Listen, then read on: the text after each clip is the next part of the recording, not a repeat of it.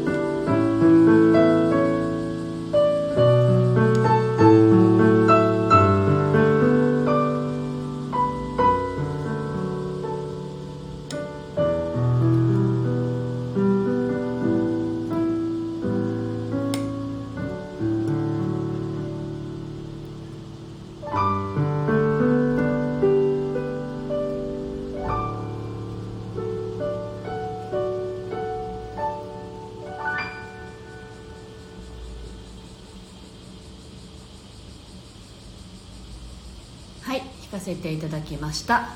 はい。皆さんつながっていらっしゃるんですね。面白いなぁと思いながらね。皆さんなんかあトンさんもおはようございます。はい。皆さんみんなリスナー同士でこうね皆さんのところで聞いてこうやってつながっていくんですかね。面白いですね。嬉しいです。はい。ビビさん。あなんとなく徐々に新しいピアノさんと馴染んできた感じでしょうか。そうそうなんですよビビさん。あの音量がすごくね本当本当のピアノのように出しやすいというか音の強弱がすごくつけやすいなって思っていてでもう一つはあの前のピアノは実はあの自宅のピアノではなくてですねサロンのピアノは鍵盤音がすごかったんですよ。あの鍵盤がやっぱりこうピアノにあの近いという形で重く作られていたので多分しょうがないのかなって思っていたんですけどこの音以外のね鍵盤のカタカタっていう音が入っていたんですけど新しいピアノはそれがほぼなくて何て言うんだろう音に集中できるっていうんですね。ですかね。何て言うんだこのカタカタっていう音がないだけでこんなにストレスがないんだっていうのをこう自分で感じながら弾いているところでなんかすごく嬉しいなと思っているんです。はい。であの志さんフォローありがとうございます。そしてあのわかめちゃんもおはようございます。はい。えっとそうなんです。だからあの YouTube のライブとライブ配信っていうものをねあの Facebook で前はよくやっていたんですけれどピアノのこのカタカタってなる音がどうどうも納得いかなくてこう機材につないだりしてですねこの雑音を一切消して本当に音だけをねあの流すっていう方法でやっていたんですけどそれだともう準備にね時間がかかるとか手間がかかってああもう面倒くさいってなってたんですよ実は。それでライブをやめたっていうのがもともとのいきさつででスタンドヘイムに出会ってまああの自宅にあるねちょっと軽いピアノであのやれたのであこれならいけそうだなってやってみたらものすごく楽しかったっていうんであの本当に続けられているっていうのがね今なんですけどあのこのピアノだとあ YouTube のライブも機材なしであのそのまんまできそうだなって思ってなんかそれがすごく嬉しいなと思っているところです。はい。フロー。英語と日本語で毎日配信さんありがとうございます。おはようございます。すごいですね。英語と日本語で毎日配信されてるんですか。はい。ビリさん。あそうなんだ。綺麗に聞こえてきました。ありがとうございます。はい。今日はねお題をね吹っ切れると見えてくるものって書いたんですけど全然その話に入れずに 自分のピアノの話ばっかりしちゃってねもうね時間が経ってしまったのでもう吹っ切れる話は次にしようかなって 思っていますけどね。あの後で題名訂正しなくっちゃみたいな感じなんですけど。はい。えっとまあねあの触りだけ言うとあの私はあの子供がね7歳の子と5歳になった子がいるんですけどあのお母さんであるっていうことに腹がくくれていなかったっていうのがあってね。あの腹をくくったら現実が変わったっていう そういう話をしようと思ってたんですけどこれはまたね来週週明けにでもまた持ち越してお話できたらいいなと思います。あフローさんありがとうございます。ピアノ美しく弾けるってすごいってあの美しいかどうかは分からないんですけれどもでも、うん、私自身はすごく気持ちよく弾かせていただいています。皆さんありがとうございます。ではあの今日の最後の曲を弾いていきたいと思います。なんかすごくですねあの今とても嬉しいっていう気持ちと楽しいっていう気持ちで今日も朝を迎えたんですね。なのでそんな気持ちがね、あの連鎖していったらいいなと思いますのでそれを音に乗せて弾いていきたいと思います。よろしくお願いします。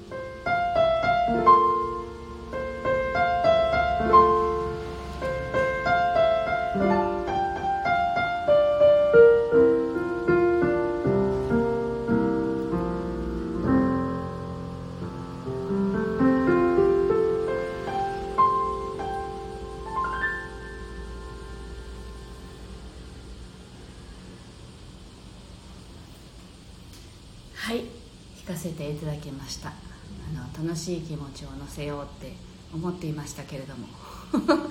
弾いたらすごく穏やかでしたね。なんかあの心がこう喜んでいる状態って本当はすごく穏やかなんでしょうね。